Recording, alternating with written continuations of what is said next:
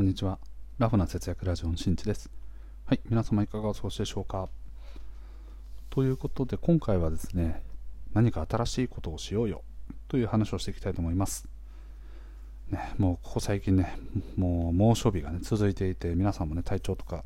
あの崩さないようにね、あのしっかりと体をね、ご自愛いただければと思いますが、そんなね、こう暑い夏、ね、で、子供たちとかで言うと夏休みとか、っていう感じで、まあ、長いお休みということとあとはこう学校が休みで結構ね生活スタイルとか変わってくるので意外とねやることがないなんていうことあると思います。で大人もね別にそういう状況かって言われるとねむしろお子さんとかいらっしゃる家庭だとう夏休みと仕事みたいな 子供の面倒を見ながら仕事せねばみたいな家庭もね多くあると思うんですけど、まあね、一つこの夏っていうところの区切りからね何か新しいことに挑戦してみようという話をねしていきたいと思います。はい。今回ねなんでこのお話をしようと思ったかなんですけれどもとこれは僕の実体験の中で特に感じたことを、ね、伝えたいなと思ってて僕はですね新しいことを始めるって思った時に僕の場合はねブログとかをやったんですね、まあ、その前にこう YouTube とかあとは動画編集とかねいろいろやってみたりもしてたんですけどまあなんかなんだかんだ言ってねブログって僕の中では実はすごく親和性が高くてあの昔からね文字を書くっていうことをずっとやっててあのこれはあの仕事としてというよりかはどちらかというと趣味でねあの雑記ブログみたいなものをですね2004年か2008年ぐらいからずっとやってるやってたって感じですかね、うん、ので結構ね文字を書くということに抵抗がないすなわち楽しかったということでブログを選んだんですけど結果的にじゃあこれによって得られたものは何かっていうのを結論で言うとこれはですね好奇心ですね、うん、好奇心と行動力か。この2つがね、すごくあの醸成されていったなというふうな自覚を持ってます。じゃあ1つ目はね、まずそのね、好奇心っていうのは何なのかっていう話なんですけど、なんかね、こう、仕事で何かを頼まれました。で、それをやっといてっていうことで、いろんな調べ事をしないといけないと。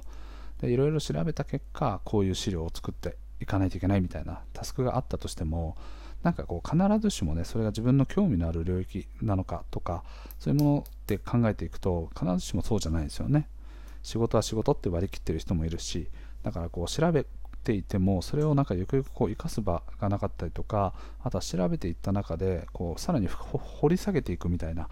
ことが意外と仕事だとできない人っていうのが多い印象があります。それはなぜかというとやはりそのものその依頼の内容に対しての好奇心が薄いからですね。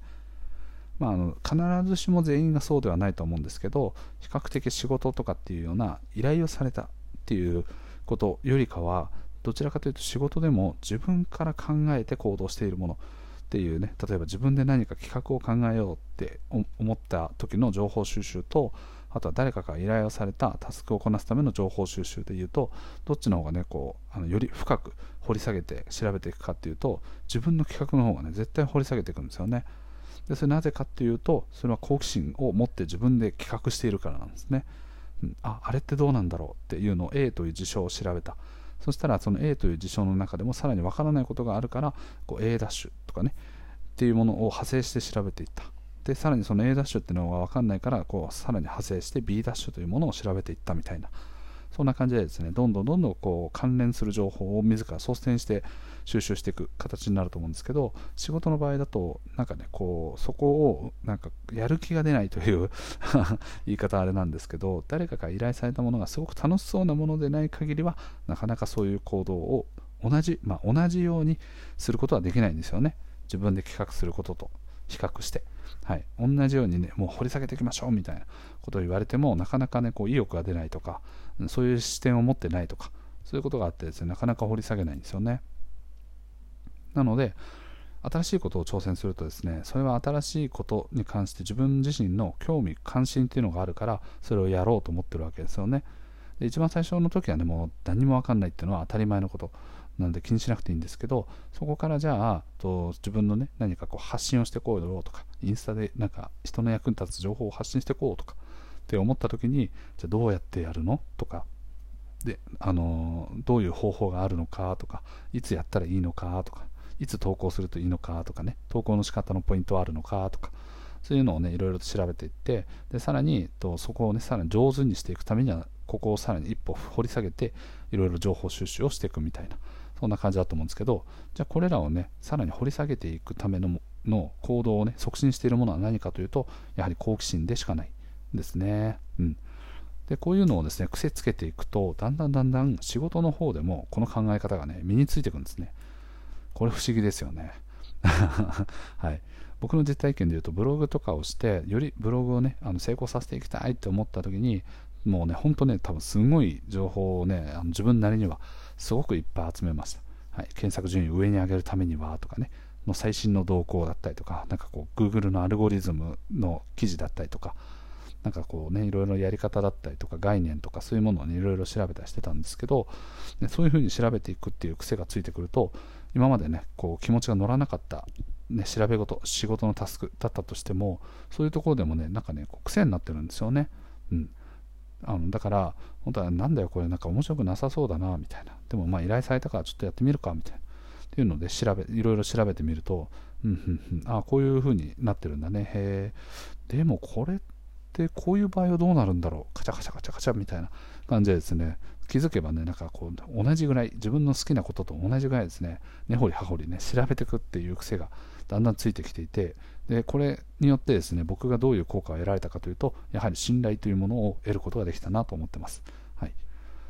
なんかこう、ね、普通普通の人っていう言い方はあれですけどあのこの A というタスクをね任された時に100%で返すっていうのは、まあ、ほとんどの人ができることなんですけどこうやって情報を掘り下げていくと実は依頼してた人も知らなかった背景が見えてきたりだとかこう、ね、実はこういう実績のデータとかがあってこういう提案をしようと思ってる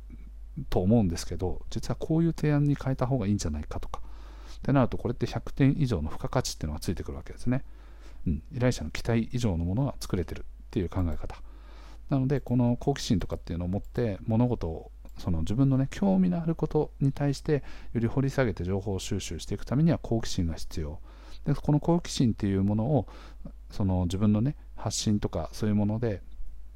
チャレンジしたいことで発揮をしていくと今まであんまり発揮できていなかった仕事だったりとかあとはその他プライベートだったりとかでもこういう考え方がこうどんどん自分の中でね醸成されていってもう癖になっていくということで非常にいいと思いますね。うん、なので新しい発信をするとこういう好奇心というものを幅広く、ね、持つことができるというのが1個のメリットです。でもう一つはですね行動力ですね。はい。うん、もうね、あのねとにもかくにもですね行動しないことにはね結果っていうのは出ないんですね。で新しいことをやるときっていうのは、まああのね、発信以外でもそうですけど例えば物販とかっていう風になっても例えば Amazon でね商品を自分で出店してで出品してでなんかこうねあのこう買ってくれた人にねこう出あの配送していくとかねそういうの手続きをしていくとかもそうなんですけどやっぱりねあの何か一歩踏み出していかないことには結果っていうのは出ないですね。だ1円儲けようって思っても行動してないと1円も儲からないっていうことなんですね。でそれらをですね、まあ、一番最初はねあの、まあ、基本の考え方としてこれ絶対覚えておいた方がいいのが最初はみんなド下手なんですね。はい。はい、あのこれはもう誰でもそうです。はい、今ではね YouTube 成功してる人たちとかインスタでねもうバズってる人とかもいっぱいいるんですけど一番最初の頃はもうド下手なんです。はい。でもこの人たちがどうしてじゃあ今そういうふうにと、ね、トップに輝いているのかっていうとひたすらそれでも行動を続けていたからなんですね、うん。なので一番最初から見ている人を満足させようって思う気持ちすごく大事なんですけどそうなってくると今の自分のこのクオリティで大丈夫なのかっていうような足止めをねあの自分の中で作ってしまう、足止めさせてしまうことがあるのでそうは思わず自分も誰しもが最初は下手っぴなんだと、うん、だからまあこうね最初の頃はもうみんなを幸せにしたいって思うんではなくてとりあえず今よりも一人でも多くの人を幸せにしようとかのために役に立とうとかね。っていう感じの考え方で自分なりのペースでこうね精査していく。どんどんどんどんアップデートしてねスキルアップさせていく。っていうことが大事なのでまずは行動していくっていうことの大事さをですねあのすごく感じることができます。はい、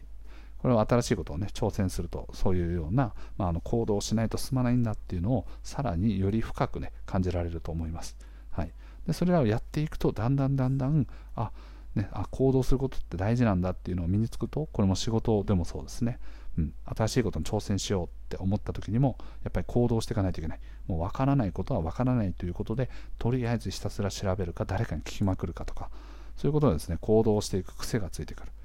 ので今回ねこの紹介した新しいことに挑戦しようということはと本当に、ね、いろんなところに通ずるこの汎用的なスキルですねを身につけることができると個人的には思ってます。はい、で事実僕もこのブログっていうものを始めた時にもうねあのすごい下手だったし一番最初の記事なんかね多分400文字ぐらいでもう限界みたいな。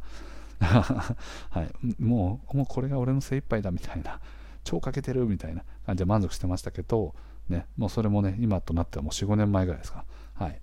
今ではねもうあの記事を書こうと思ったらもうなんかいろいろまとめてるとなんやかんや言ってね3000から4000文字ぐらいは一記事でいくようになってきているのでそういったところもね今までとどんどんスキルアップしているところ。でそれもなぜそうなっているのかっていうとやはり自分なりにねこう好奇心を持ってもっとこの情報に付随する情報はこういうのがあるから出していこうとかっていうので、まあ、でもそれはですねあの7割8割ぐらいの完成度だったとしてもとりあえず世の中に出していこうということで行動したというこの2軸を使うことで、まああのね、結果を残せたんじゃないかなと思います。はい、ということであのね、仕事でやる気を出せいいとかスキルを発揮せいと言われてもねなかなかこう興味がない領域とかだと難しいんじゃないですかなのでまずは新しいことに挑戦して自分の好きな領域自分の興味のある領域でそういう汎用的なスキルや考え方を身につけていくと気づかぬうちに仕事の方でもそれが癖ついていくということで新しいことを始めるのは非常に楽しいというお話をさせていただきました。はいね、ここ最近僕にとっては新しいことを何かって言われるとまあトレーニングですかね。うん。ちょっとね、体調を結構著しく崩してた時期があったので、そこから健康の考え方がね、変わりました。で、今ではですね、まあ、3日に1遍ぐらいランニングをして、もうね、海沿いをね、汗びしょびしょで、上半身裸で、はい、ダルンダルンのボディを出しながらですね、走ってるわけなんですけど、でさらに加えてね、そこにあの筋力トレーニング、あの物とかはね、特にないので、完全にその自分の体重とだけを武器にですね、あの自重トレーニングという感じでやってます、はい、腕立て伏せやったりだとか腹筋やったりとかあとはストレッチやったりとか。意外とねこのストレッチっていうのがと結構大事だったりしますね。体のね、あの、筋が伸びていくのを本当にすごく感じます。